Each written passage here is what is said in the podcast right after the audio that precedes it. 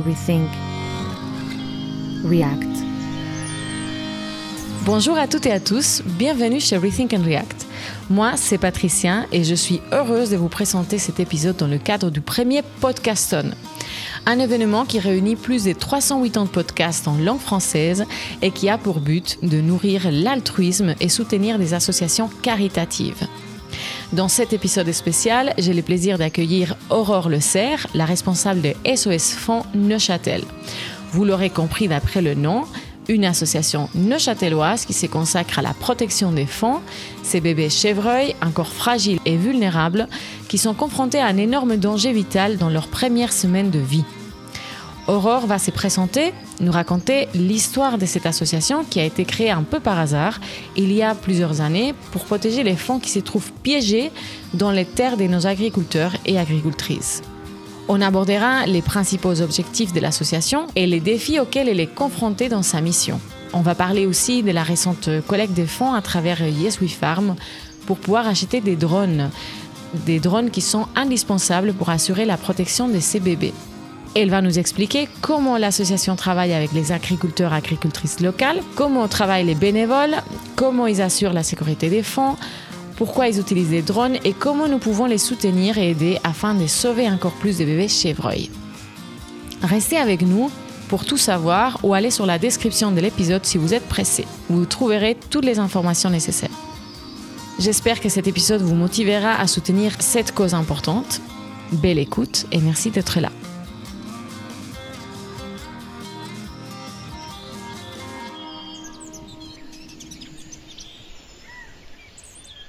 Bonjour, moi c'est Aurore Lesser.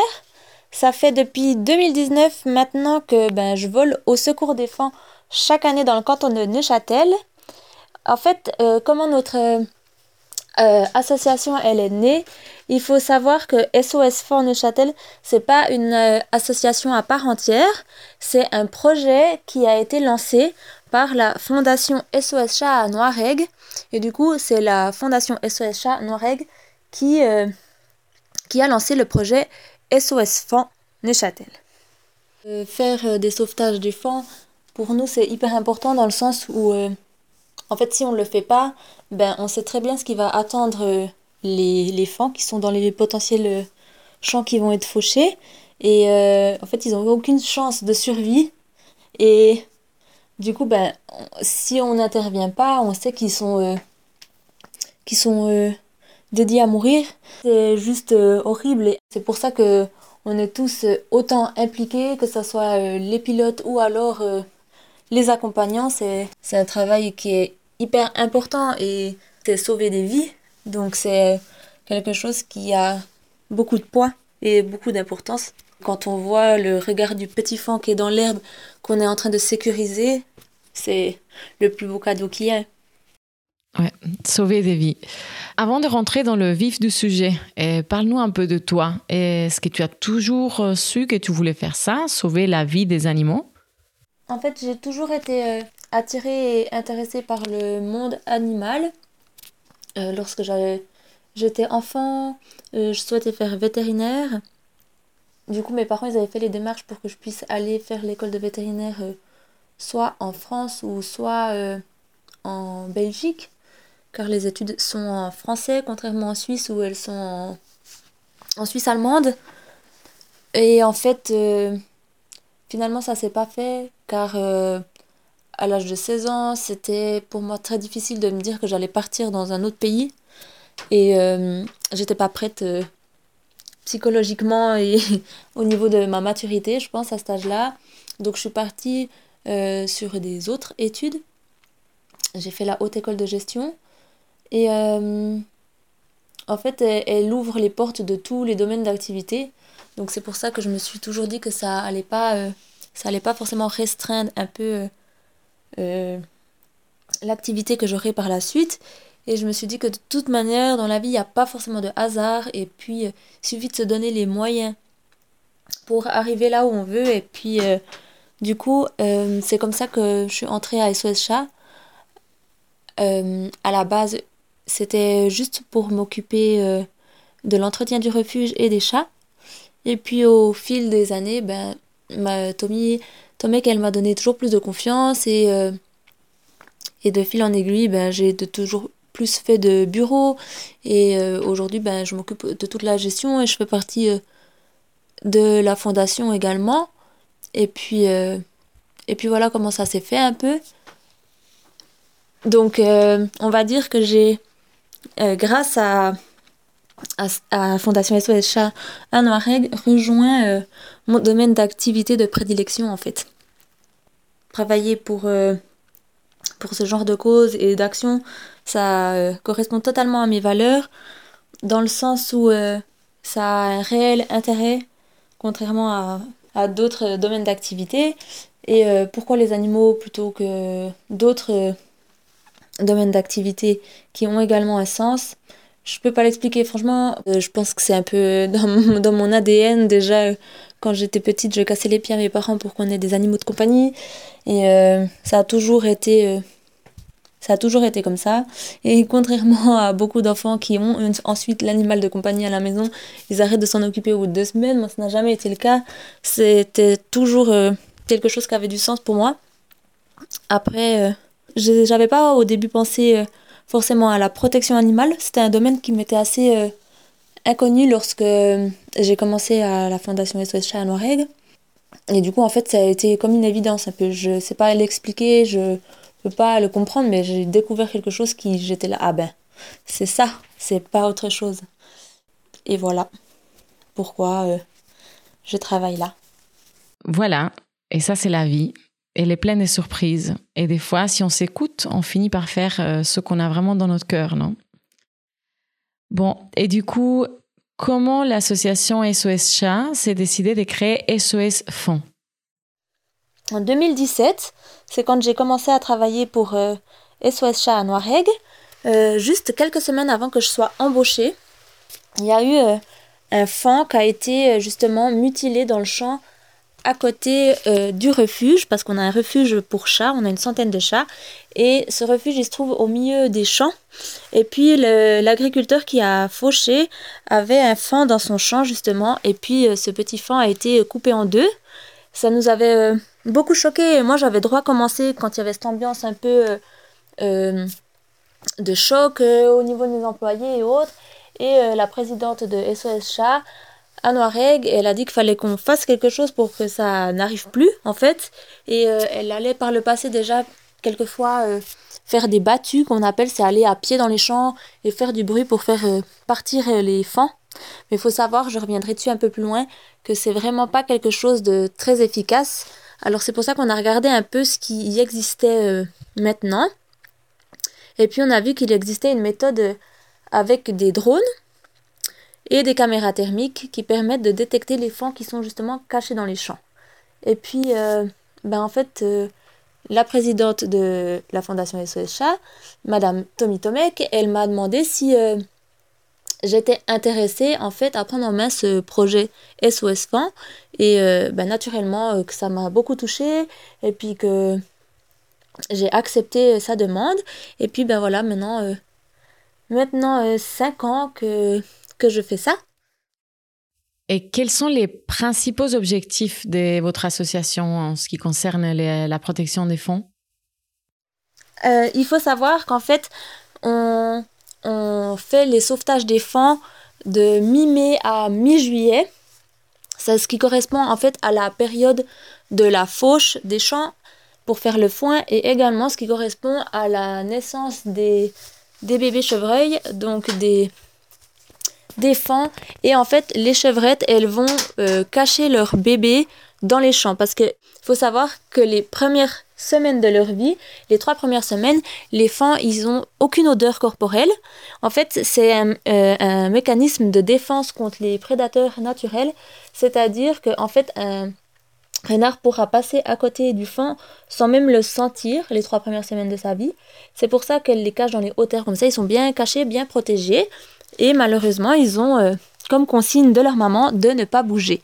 Donc c'est fatal quand les machines agricoles, elles passent dessus, étant donné qu'ils vont pas bouger et rester toujours immobiles. C'est pour ça euh, qu'il y a euh, beaucoup d'accidents en fait à cette période-là et c'est pour ça que maintenant il y a plusieurs associations de sauvetage de fonds un peu partout dans la Suisse qui se sont développées avec justement les drones et les caméras thermiques. Et puis euh, ben là c'est vraiment ça, c'est l'objectif principal de SOS Fonds de Châtel, c'est de protéger et sauver les fonds qui sont cachés justement dans les champs lorsqu'il y a la fauche. Et les défis euh, auxquels vous êtes euh, confrontés? Il faut savoir que SOS Fonds de Châtel, comme notre fondation SOS Chat, euh, Noireg, ne sont pas subventionnés par l'État. On vit uniquement que des dons des particuliers. Et puis, euh, lorsqu'on fait les sauvetages des fonds, il faut savoir que les pilotes qui vont piloter les drones sont bénévoles. Et il faut aussi savoir que chaque pilote est accompagné avec un accompagnant bénévole qui viendra sur le terrain lors des missions euh, est aussi bénévole. Tout le monde est bénévole. Il y a juste les pilotes qui sont euh, dédommagés pour les frais de kilomètres qu'ils parcourent avec leur propre voiture. Autrement, il n'y a pas de salaire euh, derrière ça. Donc je les remercie encore une fois, et ils savent à quel point je les remercie tout le temps ben, de leur dévouement parce que c'est assez incroyable. Et je remercie également la population qui, qui nous soutient, et les particuliers entre autres car euh, sans eux, ben, on ne pourrait pas acheter les drones, parce qu'il faut savoir quand même que c'est du matériel qui est assez onéreux, et puis que ben, il faut l'entretenir, il faut aussi euh, des batteries, il faut aussi des écrans, et que c'est toujours un matériel ouais, qui coûte cher, et en fait c'est que grâce aux dons euh, qu'on peut financer ces, ces drones, et donc faire ces sauvetages. Et voilà, c'est pour ça que qu'on est toujours à la recherche d'argent en soi, pour euh, pouvoir tout le temps développer notre, euh, notre projet. La première année, en 2019, on avait un seul drone et que actuellement euh, notre fondation en a trois et que en plus de ces trois, il y a deux drones qui appartiennent à des privés qui font aussi les sauvetages avec nous. Et l'objectif pour cette nouvelle année, donc 2023, c'est d'acquérir deux drones supplémentaires, ce qui nous montrera le tout à 5 drones. Et c'est pour ça qu'on a lancé euh, sur Yes Free Farm financement participatif pour euh, atteindre notre objectif de financer deux drones supplémentaires pour cette nouvelle année. Oui, et c'est génial d'avoir des plateformes comme Yes We Farm. Je ne sais pas si vous connaissez, euh, vous qui nous écoutez, mais en fait, vous pouvez aller voir sur leur site, c'est écrit en anglais, donc yeswefarm.ch. Y-E-S-W-E-F-A-R-M.ch. Je vous laisse le lien en description. C'est la première plateforme de financement participatif dédiée exclusivement aux projets en lien avec l'agriculture et l'alimentation en Suisse. Et donc voilà, eux, ils ont, enfin, SOS Fonds a, mené une euh, campagne de crowdfunding avec eux. Donc maintenant, avec ces nouveaux drones, vous pourrez euh, sauver encore plus de fonds, encore plus de ces merveilleux bébés chevreuils. Est-ce que vous avez des nouveaux projets? Alors en fait, euh, jusqu'à l'année passée encore, on n'a pas réussi à, à, dire oui à toutes les demandes des agriculteurs. Il faut savoir que, ben, comme je reviendrai un peu plus bas, euh, on peut on va survoler les champs juste avant la fauche et donc les agriculteurs eh ben ils sont euh, tributaires de la météo. Et alors nous aussi donc c'est sur des toutes petites fenêtres qu'il faut qu'on aille survoler les champs. Et donc euh, parfois il y a des jours où c'est tellement chargé qu'on peut pas aller partout. Et puis euh, comme on sait ce qui attend les potentiels fans qui sont cachés justement dans les champs. Notre objectif principal, c'est de grandir pour pouvoir euh, répondre toujours plus de demandes. Il faut augmenter le, nombre de, drones, le nombre d'équipes qui partent le matin pour faire euh, ces sauvetages et donc euh, augmenter aussi l'effectif des bénévoles, quoi. Parce que sans eux, ça ne fonctionne pas. Donc c'est de grandir, de grandir, de grandir en fonction de la demande. J'aimerais aussi savoir comment est-ce que vous travaillez avec les agriculteurs, agricultrices locales pour sensibiliser à la protection des fonds le problème, il est connu quand même au niveau euh, des fonds qui se cachent dans les champs de la part des agriculteurs. Et puis là, franchement, en maintenant 5 ans que je fais ça, je vois qu'il y a de tout plus en plus les nouvelles générations aussi d'agriculteurs qui sont de plus en plus sensibilisés à ça et qui font volontiers appel à nous. Et les médias en ont beaucoup parlé au, au début que SOS Fan est né, ce qui a permis en fait de faire connaître ce service auprès des agriculteurs. Et puis euh, après, il y a aussi eu énormément de bouche à oreille en fait qu'ils en parlent entre eux. Et euh, ouais, ils ont partagé avec nous aussi euh, ce qu'ils vivaient, que c'était quand même pas facile à vivre. Surtout qu'en fait, il faut savoir que dans le meilleur des cas, on va dire, le fan qui se fait faucher, il est mort sur le, le coup, c'est-à-dire qu'il est soit coupé en deux ou comme ça, mais mort sur le coup. Mais en fait, la plupart du temps, euh, il se fait mutiler les pattes et il n'est pas euh, euh, directement décédé et autres. Donc les agriculteurs, comme ils le disent, ils doivent les finir. Et c'est quelque chose qui est quand même un épisode un peu traumatique. Donc ils font bien volontiers appel à nous et puis ils sont d'ailleurs très reconnaissants et très heureux que ben, notre, nos missions de sauvetage existent on n'a toujours que des retours positifs. Ils s'ouvrent à nous en racontant ben, justement leurs expériences et en participant la plupart du temps avec nous aux missions, c'est-à-dire qu'ils viennent dans les champs avec nous lors des sauvetages. Quelque chose qui n'est pas obligatoire, mais dans la plupart des cas, ils le font euh, avec grand plaisir. Et puis, ouais, c'est vraiment le truc le plus important en soi, c'est le bouche à oreille entre eux. C'est ce qui euh, fait le plus connaître nos services. Après, au niveau de la sensibilisation euh, du problème des fins dans les champs. Euh, je pense qu'à l'avenir, il sera très intéressant que ça soit un sujet qui soit traité directement à l'école d'agriculteurs quand ils font leur apprentissage. C'est quelque chose qui est survolé pour l'instant, mais peut-être qu'avec le temps, il y aura vraiment euh, euh, ce sujet qui sera approfondi également pendant leur formation. Et ça, c'est une super idée à noter et partager si vous connaissez des agriculteurs hein, qui sont à l'école ou je sais pas.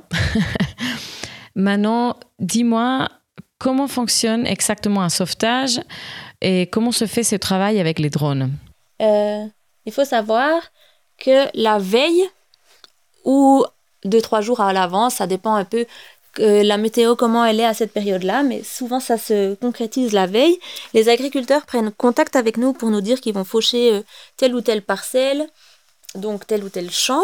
Et puis, euh, ils vont soit nous envoyer une photo, une position GPS ou autre. Comme ça, le soir avant, les pilotes vont pouvoir euh, dessiner sur un programme les champs.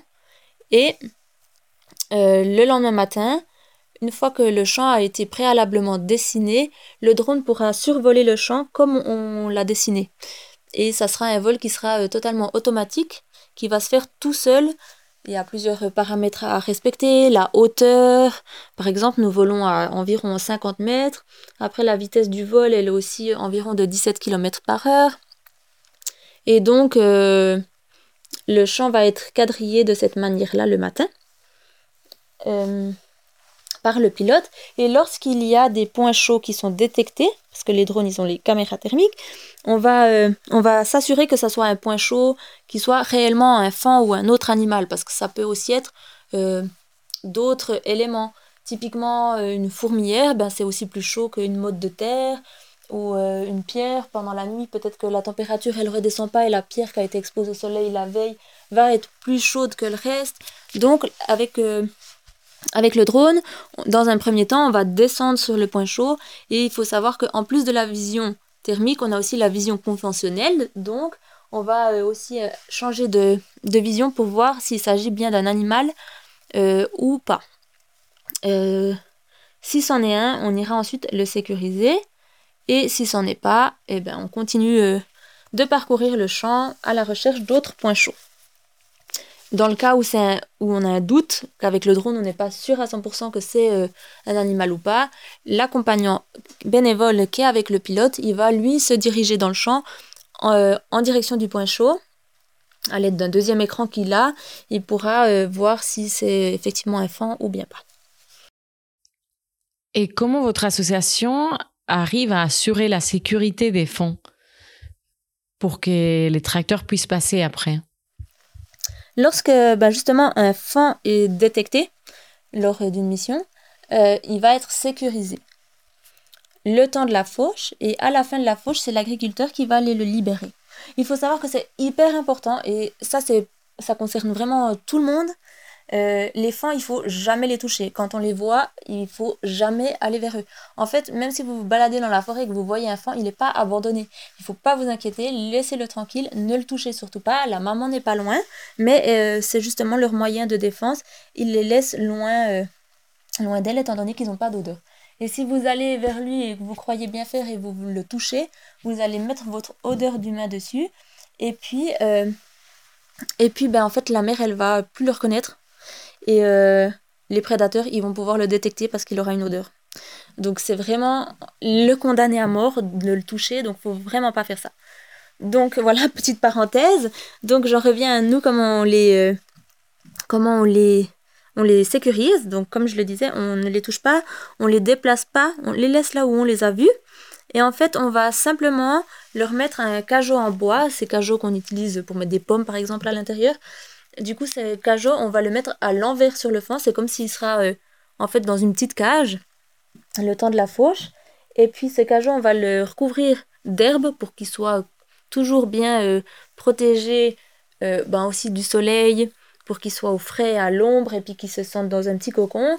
Et on mettra des pierres par-dessus pour pas qu'il puisse se lever, s'il avait l'idée de se lever quand il y a le tracteur, et puis qu'il ne puisse pas partir au moment où le tracteur arrive.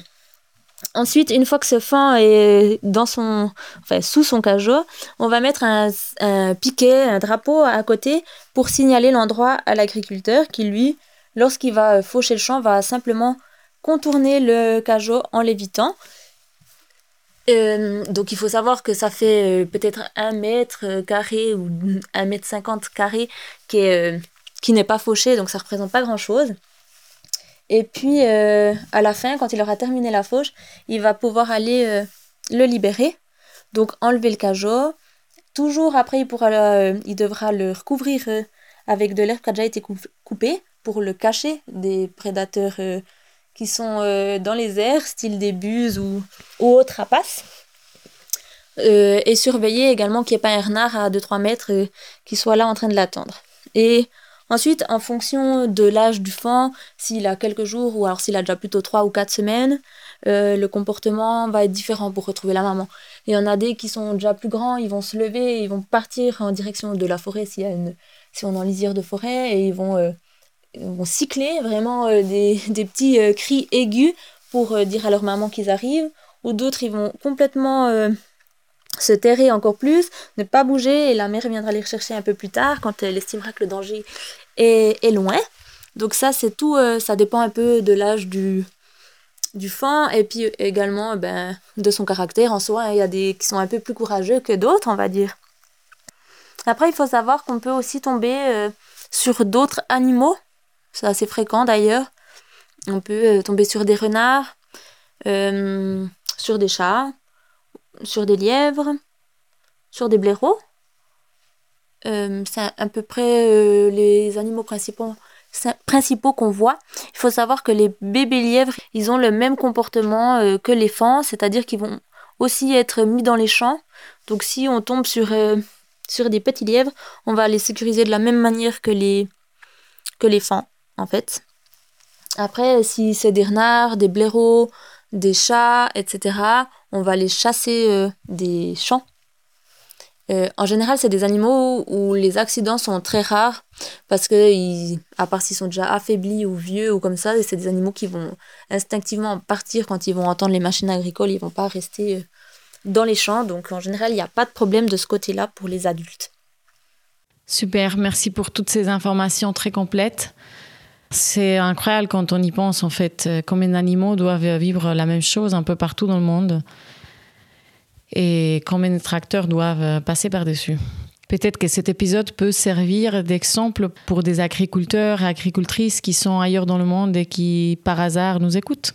Maintenant, la question clé et qui vous concerne, comment on peut vous aider? Euh, On est toujours à la recherche de, bénévoles euh, et de dons. Donc, euh, les les gens qui sont intéressés à nous soutenir, que ce soit par leur temps ou par de l'argent, c'est euh, toujours le bienvenu. Alors il y a possibilité, ben, si c'est euh, de faire un don financier, euh, soit par virement bancaire, soit nous demander un bulletin de versement, ou alors de faire par Twint. Euh, vous pouvez avoir toutes les informations nécessaires sur notre site internet qui est www.sosfond au pluriel-ne.ch. Et naturellement, si vous voulez faire euh, don de votre temps et venir nous accompagner pendant les missions, c'est euh, avec grand plaisir. Vous pouvez simplement nous contacter soit par téléphone, vous avez toutes les infos sur le site. Et puis euh, on regarde ensemble comment ça se passe, etc. en fonction de votre temps, vos disponibilités et, et autres. En fait, il faut savoir, c'est quelque chose que je n'ai pas mentionné plus tôt, c'est que les missions, elles sont très très tôt le matin. Donc ça permet aussi aux personnes qui ont un travail de fixe avec des horaires euh, réguliers, de pouvoir venir aussi des fois le matin un peu plus tôt avant d'aller travailler. Parce que comme on, travaille avec euh, des drones et des caméras thermiques, nous devons euh, faire les opérations de sauvetage avant que le soleil se lève. Parce que dès que le soleil se lève, il va commencer à chauffer le champ et donc il y a plusieurs sources de chaleur qui vont apparaître qui qui sont rien en fait, qui sont juste un tas de terre qui commence à avoir un peu plus de soleil qu'un autre, etc. Et les missions à ce moment-là, elles deviennent impossibles parce qu'il y a plein plein de points chauds dans le champ et on ne détecte plus les fans. C'est pour ça qu'on doit agir tôt le matin avant que le soleil se lève, c'est-à-dire que en général on commence les missions vers 4 heures du matin, les premiers champs, euh, on les commence à 4 heures, et puis euh, les derniers champs, on les, on les termine euh, vers 9 heures au début de la saison. Puis plus on va avancer dans la saison, plus il va faire chaud vite, étant donné qu'on se rapproche de l'été. Et à ce moment-là, on arrêtera euh, plutôt vers les 7 heures. En fait, dès que les premiers rayons arrivent, c'est déjà, euh, déjà la fin. Donc on commence euh, environ mi-mai et on finit mi-juillet. Donc en deux mois, la chaleur, elle, elle change passablement. Donc en mi-mai, on peut aller jusqu'à 9 heures. Et puis mi-juillet, on va s'arrêter à, à 7 heures. Après ça, c'est euh, tout au long de la saison, en fonction de comment la météo est euh, l'année en cours, etc., on, s'adapte. Et puis, euh, il faut savoir qu'il y a des jours de canicule. Et ces jours de canicule, en fait, même pendant la nuit, même en allant à 4 h du matin, le champ n'a pas refroidi. Donc là, il faut arrêter vraiment avant que le soleil arrive, sinon c'est impossible. Donc, c'est vraiment deux mois où on se lève très très tôt le matin. Bien entendu, les personnes qui sont intéressées à se joindre à nous pour faire du bénévolat et puis euh, participer aux missions. Elles peuvent euh, venir euh, de temps en temps, c'est-à-dire peut-être qu'elles sont disponibles le lundi matin, elles peuvent venir chaque lundi matin, à savoir si le lundi matin il fait beau, parce que ça on ne peut pas le prédire à l'avance, ou venir juste deux fois ou plus. C'est vraiment comme chaque personne peut et veut en fait. Il n'y a pas de petits dons, que ce soit de temps ou d'argent. Il y a tout qui est important pour nous. Super. Merci beaucoup, Aurore. Vraiment. Maintenant, peut-être tu peux nous partager une histoire, euh, peut-être une histoire inspirante euh, que tu as vécue toi-même, quelque chose que tu aimerais partager avec nous? Chaque année, on sauve euh, environ 60 fans dans le canton de Neuch. Donc, c'est 60 bébés de trois semaines qu'on sécurise, qu'on sait qu'ils vont euh, survivre alors que normalement ils auraient euh, probablement été euh. Donc en fait c'est ça qui nous inspire, qui nous motive et puis qui nous donne, malgré la fatigue parfois, le courage de continuer. C'est vraiment des, des moments qui sont merveilleux. Mais si je dois garder que un moment de ces cinq dernières années, c'est forcément le premier fan que j'ai trouvé euh, toute seule. Et le, la première fois que j'ai ses yeux ont, croisé mon regard, je sais pas lequel de lui ou de moi était le plus effrayé à ce moment-là. Alors qu'il était tout petit. Il faut savoir que ça fait euh, peut-être 1,5 kg quand, euh, quand ça vient de naître. Donc c'est beaucoup plus petit qu'un chat hein, les, les premiers jours. Donc c'était c'est voir cette petite chose avec sa petite tête qui me regardait et qui tremblait et moi qui étais là, oh mon Dieu Ouais, ça c'est vraiment le plus beau moment. C'était vraiment magique. Oh là là, je peux vraiment imaginer cette sensation. Si j'y pense euh, trop, j'ai un peu les larmes qui montent de m'imaginer ces, petits êtres euh, dans, ce, dans ce type de danger. Bah, magnifique. Merci pour ce que vous faites. Un mot pour la fin? Peut-être la seule chose qu'on peut rajouter, c'est merci en fait à toutes les personnes qui ont pris le temps de m'écouter et puis euh, qui ont découvert les sauvetages des fonds pour ceux qui ne connaissaient pas. Et merci à toutes celles qui vont nous contacter par la suite et qui vont nous rejoindre il faut savoir que si vous n'habitez pas proche du canton de Neuchâtel, puis que vous êtes aussi intéressé à, faire des sauvetages de, cette façon-là, il y a maintenant quasiment dans chaque canton, euh, dans chaque canton des associations qui s'occupent des sauvetages des fonds. Et donc, euh, vous allez probablement trouver euh, aussi des associations à rejoindre dans votre région. Pour la Suisse allemande, c'est aussi le cas. Je connais un peu moins la Suisse allemande.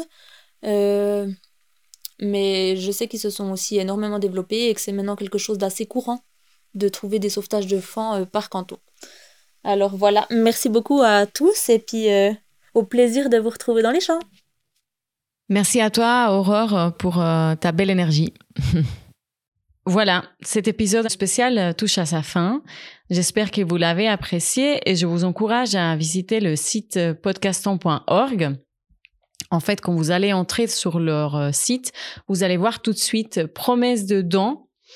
Et là, du coup, vous pouvez cliquer, vous pouvez mettre votre email, le montant que vous voulez donner, si vous voulez donner de l'argent, et l'association. Donc, euh, euh, là, dans notre cas, c'est l'association SOS Fonds des Neuchâtel. En visitant le site de Podcaston, vous allez aussi pouvoir découvrir plus de 300 autres associations à travers euh, d'autres euh, excellents podcasts. Donc euh, voilà, vous pouvez faire un tour si, cela vous intéresse. Et sinon, vous pouvez aussi aller voir le site de SOS Fonds. Donc c'est SOS F A O N S trait d'union N E des Neuchâtel.ch. Sinon, dans le descriptif de l'épisode, vous avez aussi les informations pour euh, twinter, faire un virement bancaire ou alors euh, leur, euh, leur email pour les contacter et devenir un bénévole ou une bénévole. Vous savez que là, ça ne s'agit pas seulement de l'argent. l'argent sans les gens, ça ne sert finalement pas à grand-chose. Ils ont besoin des mains, ils ont besoin des gens qui vont aussi les aider donc, si vous habitez dans la région de Neuchâtel, dans le canton de Neuchâtel, n'hésitez pas à les contacter. Et, voilà. Merci beaucoup de nous avoir écoutés jusqu'ici. On compte sur vous. Et je vous attends dans le prochain épisode qui sera aussi euh, cette semaine de, de. Euh, dans cet épisode, on va parler avec un pédologue et un agronome sur la façon dans laquelle on utilise nos sols, autant en ville qu'en campagne. D'ici là, prenez soin de vous et de votre environnement.